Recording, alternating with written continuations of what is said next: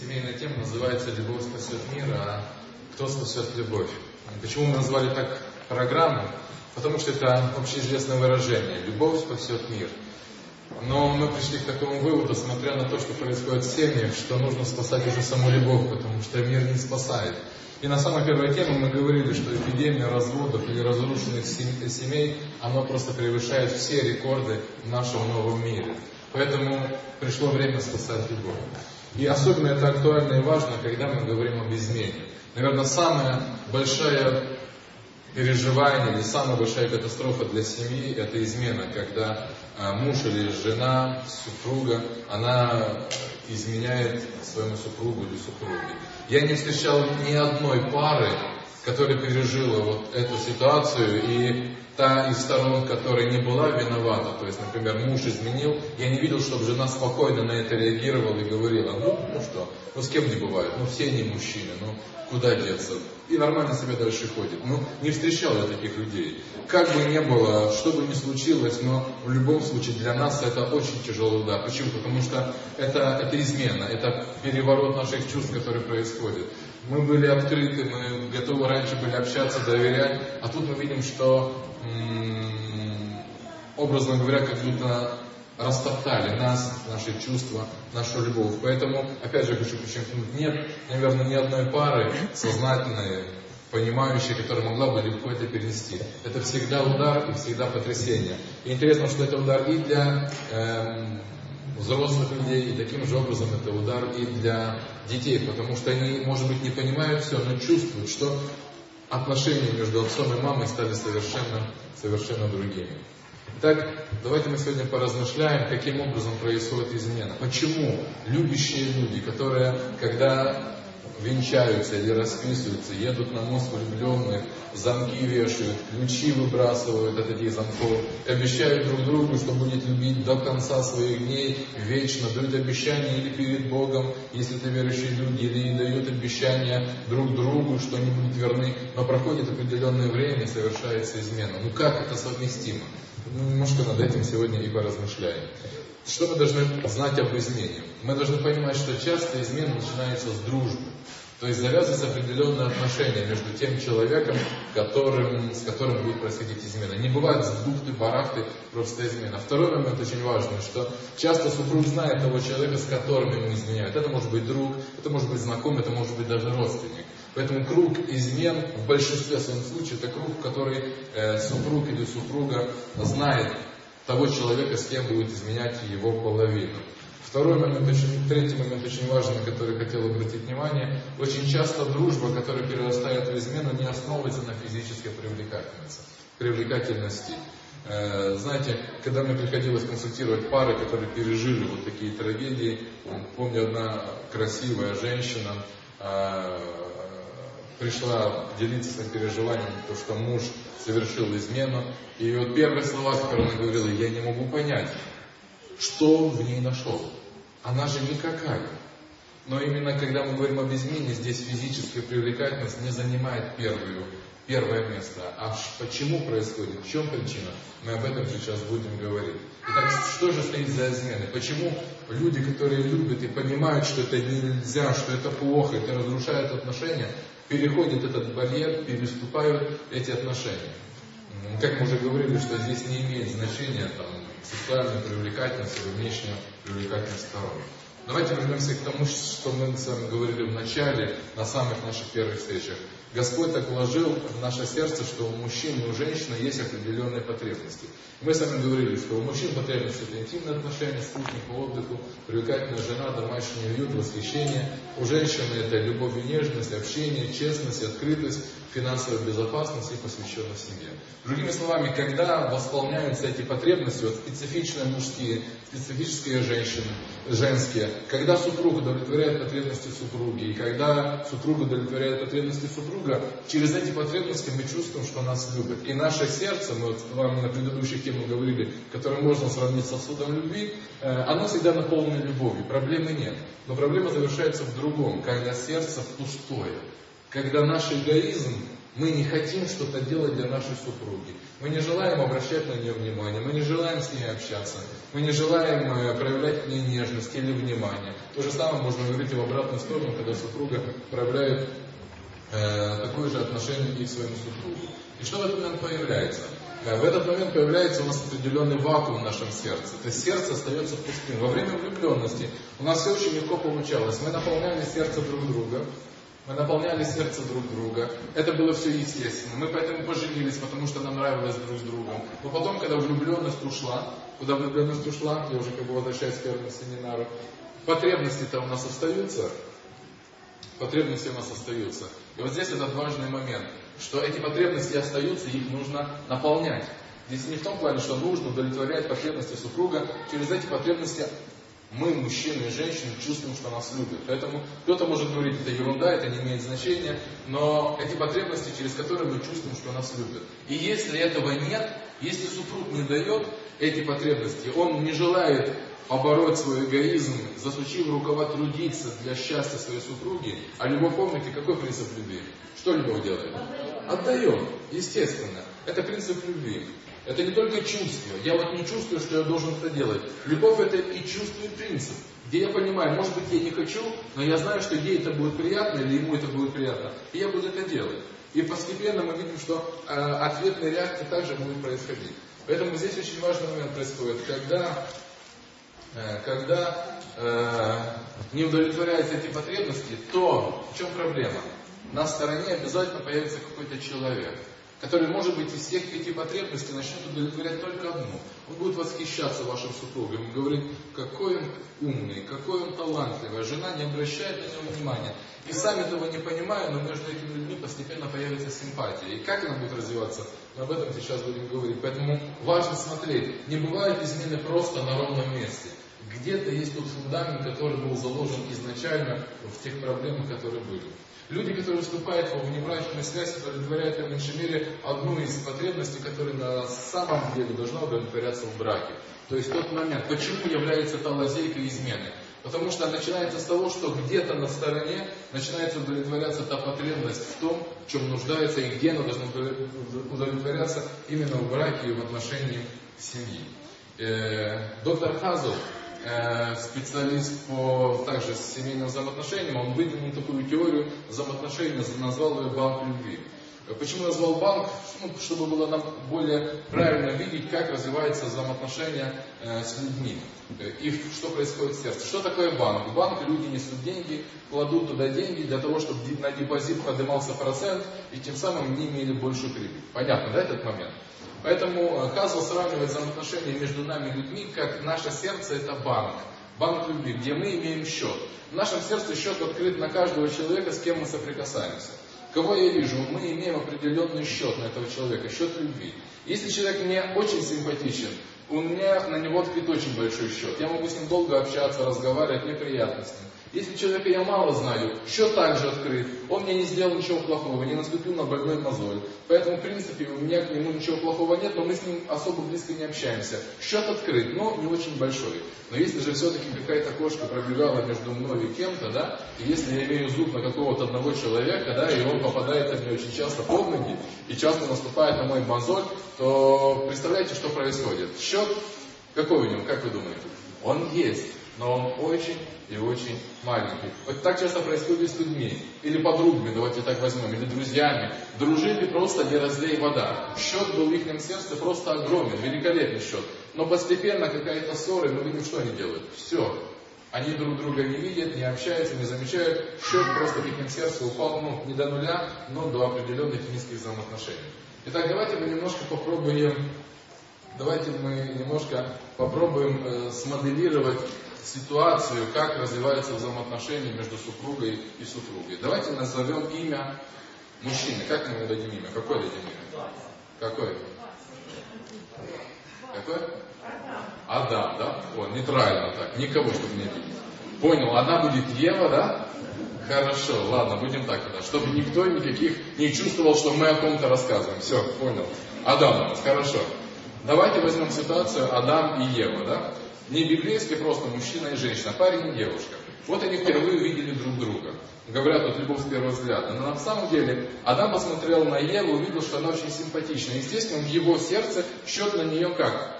Открылся сразу же, он ее не видел э, до этого, но здесь увидел, он видел, что это красивая девушка. Естественно, у него появилась определенная симпатия. Вот. И он начал с ней пытаться общаться. Она его не отвергла, не сказала, что иди до свидания, не нужно мне с тобой общаться. Она его приняла, приглашение э, встретиться, пообщаться. Они встретились, пообщались. Она ничего против как бы не имела этой встречи. И мы видим, что определенном э, его сердце, что происходит с счетом его? У него растет. Немного. Он не влюблен, так что он прямо умирает без него. У него там постепенно, постепенно растет. Что у него происходит в сердце? Давайте такой возьмем момент она, в принципе, неплохо относится к этому мужчине, этому парню. Он молод, он красив, но счет у нее не растет. Почему? Потому что она до этого встречалась с Каином. Так мы будем, да, уже идти? С Каином. Она встречается с Каином. И недавно они с Каином очень сильно поссорились и как бы порвали, но в своем сердце она на Каина еще имеет определенный счет. И поэтому этот счет не дает ей возможности ну, смотреть правильно на отношения или неправильно э, так, как хотел бы Адам. Но проходит время, она начинает забывать постепенно о Каине. Каин, может быть, пару раз позвонил, повел себя грубо, э, что-то сказал плохое. И, естественно, счет Каина, что произошло в ее сердце? Упал, упал. Но она продолжает общаться с Адамом. И чем больше она с ним общается, тем она видит, что парень действительно хороший, внимательный. Он, в отличие от Каина, он э, добрый, он сердечный, он не грубый. Что в ее сердце происходит со счетом? Давайте мы будем дальше говорить. Он растет, и он превышает счет Каина. Поэтому она уже спокойно Каина забывает, и ее сердце начинает уже больше прилепляться к Адаму. Почему? Потому что счет уже очень стал большим. Она также имеет счет э, других парней, потому что есть друзья, но счет Адама стал выше, чем у других парней. Естественно, постепенно они понимают, что они влюблены, потому что за время общения, чем больше мы общаемся, тем больше мы познаем друг друга, и тем больше они поняли, что, давайте образно говоря, их отношения зашли за тысячу единиц любви, и не поняли, что они любят друг друга. Когда дошли до этой единицы, они поняли, что любят друг друга, и они хотят жить вместе, они хотят повенчаться. Вот они расписались, повенчались, все у них хорошо. Интересно, что когда начинается семейная жизнь, счет растет, но уже не так бурно. До этого момента счет рос очень быстро. Почему? Помните, первая фаза какая? Влюбленность, да? Все очень хорошо идет, очень энергично, очень динамично. Начинается семейная жизнь, а это, естественно, определенное трение трения, мы начинаем узнавать друг друга. Поэтому счет растет, но вот эти маленькие трения, которые появляются, они уже не делают такого стремительного роста. У нас все хорошо. Но давайте такой возьмем, введем эту семью, переведем их сразу во вторую фазу общения, во вторую стадию. Кто помнит на семинаре, какая стадия там была? Самая жуткая семейных отношениях. Разочарование. Давайте мы их сразу туда окунем и посмотрим, что там происходит. Э, рождается ребенок у них. До рождения все было хорошо, счетом было все хорошо. Рождается ребенок. Естественно, до этого внимания центром был только Адам. Жена только на него смотрела и вздыхала, какой же он у меня хороший. Но теперь Адам привык, что он был в центре внимания. А теперь появился ребенок. Центром... Теперь появился ребенок, да? Вот его предлагают назвать Соломоном, да? Вот. Ребенок. Центром внимания становится кто? Ребенок. Естественно, те потребности, которые раньше получал мужчина и чувствовал через них, что он, его любят, он получает уже в меньшей степени. Поэтому счет в какой-то мере притормаживается, но не падает, не обваливается. Чем проблема? Через год рождается второй ребенок. Еще хуже, если третий сразу пойдет, да? Ну давайте так, второго хотя бы, просто добьем Адама так медленно. Вот. Через год рождается второй ребенок. Жена вся заклопотанная, замученная, задерганная, да? Вспоминайте потребности, интимные отношения, это уже как повезет, да? То есть... Э, вот, э, э, спутник по отдыху явно уже это не в его сторону, потому что жена занята ребенком, да. Красивая, привлекательная жена, но представьте, вспомните себя, когда вы с этими детьми задерганы, вам только на себя смотреть и за собой, да, наблюдать. То есть явно мы видим, что идет очень сложный период в этот момент, сложный период. А естественно у супруга есть сложности, потому что он не получает те потребности, которые хотел бы. И что происходит? Давайте немножко будем быстрее ситуацию уже развивать. Муж работает где-то в офисе, и появляется молодая секретарша. Нельзя назвать ее красивой, красавицей, да? Жена красивее, естественно, да? Но появляется жена, как ее назовем? Сара, хорошо, давайте. Ага, хорошо. Хорошо. Э, появляется она. Она, в принципе, никаких претензий не делает к этому мужчине. Но что начинает говорить? Она начинает замечать его достоинство. Начинает говорить о том, что, слушай, какой ты трудяга, ты для, для семьи пашешь ты трудишься. А в этот момент в семье очень сильно обостренное взаимоотношения, потому что его неудовлетворенное сердце, не чувствуя любви, начинает возмущаться. Есть определенные скандалы. У нее тоже сердце ведь также нуждается в любви, в нежности, в помощи, в заботе, в том, что муж был семьянином. То есть вспоминайте потребности. И, естественно, они, э, влюбленность умерла, они еще не научились дарить любовь, прилагать усилия. Они ждут, что придет все как бы само собой по себе. То есть кризис. А тут появляется женщина, которая начинает говорить, слушай, какой ты, ты такой, тебя не ценит жена, ты такой мудрый, ты такой сильный, ты такой... И начинают говорить какую потребность? Восхищение, да? То есть никакого интима, ничего нет, просто восхищение. Но что, счет открылся уже в сердце на... на... Уже Версале. Все, нашли, наконец-то, Версале. Открылся счет на Версале. Как вы думаете? Конечно. Он не критический, потому что мы, ну чем больше Адам начинает общаться с Версалией. Чем больше они остаются. А еще самый важный момент. Э, она говорит, какой он несчастный, он подтверждает. Она говорит, что он замучен, а он говорит, да, начинает делиться своими переживаниями, болями, проблемами. То есть у них появляется определенная связь. Э, интимная связь, эмоциональная связь. Когда мы открываемся друг другу, делимся своими сокровенными болями, между нами появляется определенная связь.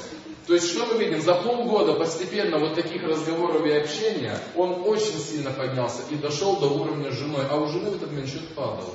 Понимаете? И вот когда счет поднялся на один уровень или может где-то перейдет, вот здесь происходит самое трагическое. Происходит, Адам не заметит, как он оказался в постели с другой женщиной. Он потом будет корить себя, он будет себя мучить, но он будет опять возвращаться к Версаве. И опять будет возвращаться к Версаве. Почему? Потому что там удовлетворяется одна из его потребностей. И трагедия будет происходить в том, что пока будет счет одинаков, вот мы встречаемся с такими ситуациями, когда мужчина говорит, или женщина говорит, я не могу понять свое сердце, я люблю и того, и того, женщина говорит, да, и наоборот, мужчина говорит, я и это люблю, и это люблю. Почему? Потому что та его жена, она удовлетворяет определенные потребности, он чувствует и та также удовлетворяет определенные потребности. У человека появляется раздвоенность. Ну, мусульмане проще они решили этот вопрос, да? А мы не можем, потому что Библия нам запрещает этот вопрос решать таким образом. Гарем, да, я имею в виду. Поэтому что происходит? Вот здесь происходит момент измены. Поэтому, когда этот момент, э, каким образом можно это решение изменить? Только в том случае, когда прекратится вообще какое-то общение между Версалией, ее счет должен постепенно, медленно медленно падать, он будет медленно падать. Жена должна набраться терпения, понять, в чем ее была ошибка, и начать восполнять те потребности, которые нуждаются в сердце супруга. Супруг должен осознать свои ошибки по отношению к супругу, чтобы поднять ее счет. И таким образом нужно выровнять баланс. Вот такое происходит у нас отношение. Давайте мы посмотрим, как узнать, как вовремя узнать симптомы пустого сердца. Вот давайте мы посмотрим, чтобы мы могли отреагировать. Ты мало бываешь дома, ты меня не любишь, ты не внимательный, ты опять не стала, ты опять себя пугали, ты невыносима. В принципе, ты, ты, ты, ты. То есть, когда мы начинаем меньше говорить о любви, о ласке, а больше начинаем говорить об упреках, обратите внимание на упреки. Что за упреками стоит? В чем супруг или супруга вас обвиняют или критикуют? По сути, они говорят о своем пустом сердце ты мало бываешь дома, или ты постоянно на работе занят чем-то. О чем она говорит? Нету общения, нет, ты не находишься рядом со мной. Я давно не чувствовал, что мы вместе. То есть обратите внимание на эти симптомы. Последствия пустого счета, когда мы говорим о сердце. Кредит, невнимательность, холодность, равнодушие к интимности, пренебрежение, грубость компании, алкоголь и измену. То есть я, как последнюю стадию, говорю измены. То есть все это то, что заполняет пустое сердце заполняет, заполняет, пока в конце дней мы не перейдем через определенную грань и крайность. Поэтому что мы должны знать? Есть потребности. Влюбленность умрет, есть потребности.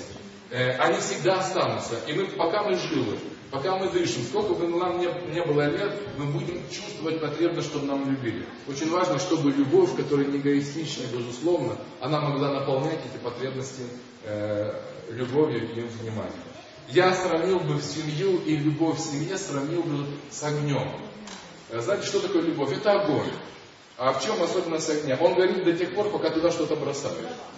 Дрова. Он говорит до тех пор, пока бросают. Как только туда перестают что-то бросать и думают, ну сам собой будет гореть. Не будет гореть. Он медленно, не сразу, но постепенно начнет затухать. Так и мы говорим с нашими отношениями. Потребности – это те дрова, которые мы бросаем. Если ты внимателен к сердцу своему супруга или супруги, и вовремя подбрасываешь эти дрова, любовь и чувственность всегда будут в вашем сердце, независимо от возраста. Если, если же мы давно на это уже плюнули и не обращаем внимания, огонь будет медленно, но затухать, затухать и затухать. Этот огонь можно разжечь, опять же, если мы опять начнем подкладывать те дрова, которые нуждается наш супруг, то есть те его потребности, в которых или супругу, в которых он нуждается. Поэтому любой дом может стать домом счастья. Любой дом это дом, где может быть любовь по-настоящему, она может существовать, если мы будем внимательны к супругу, супруге, к детям нашим и будем готовы трудиться, жертвовать, а не ожидать, что будет само собой. И напоследок я хотел бы вам поделиться с вами своей мечтой. Мечтой. Вот какая мечта, какая я хотел бы, чтобы была моя семья, какая бы мечта я хотел бы, чтобы были наши семьи. Давайте просто в тишине послушаем об этой мечте и что-то возьмем для себя, как тот пример, ту мечту, потому что в любом случае мечта должна осуществляться. Посмотрите, я хотел бы, чтобы так развивались отношения в наших семьях. Мы делимся друг с другом всеми своими переживаниями. Мы интересуемся делами друг друга. Мы живем одной жизнью. Любовь наша нераздельная, потому каждую минуту мы чувствуем нежную близость друг друга. Что проявляется в ласковом поцелуе или просто в разговорах о наших детях, работе и наших проблемах. Мы беспредельно верим друг другу и знаем, как мы нужны друг другу. Мы спокойны, так как абсолютно уверены, что мы счастливы и безраздельно принадлежим друг другу. И так будет всегда, так как никто из нас никогда не захочет ничего другого. На протяжении всего дня мы отдаем друг другу все свои мысли, силы, стремления, а ночью дарим себе самое прекрасное любовь. Конечно, иногда в нашем быт вкрадываются заботы и неприятности, но главное, что в этом полном тревог жизни мы вместе. Мы трудимся бок о бок, мы одна команда, потому что мы больше, чем друзья. А какое счастье приходить вечером домой и снова встречаться с любимым. Часто каждый из нас думает, за что же мне такая награда? И любой из нас благодарен Богу за то, что Он подарил такого замечательного спутника жизни. И мы молимся Господу, чтобы Он подарил нам счастье подольше прожить вместе друг с другом и с Ним. Аминь. Вы можете сказать вместе с Наташей Аминь? Это та мечта, это те, в принципе, это мечта отношений, которые должны быть между христианской семьей, между христианским мужем и христианской женой. Это та мечта, я хочу, чтобы она вошла в ваше сердце. И мечта может стать реальностью, если мы будем готовы ее дарить, отдавать. Корень или гибель любви, когда эгоизм закрывает все. Когда же наше сердце готово отдавать и служить, мы можем добиться этой мечты. Я желаю вам счастья, я вас жду завтра, сейчас еще не уходите, мы еще будем продолжать нашу программу.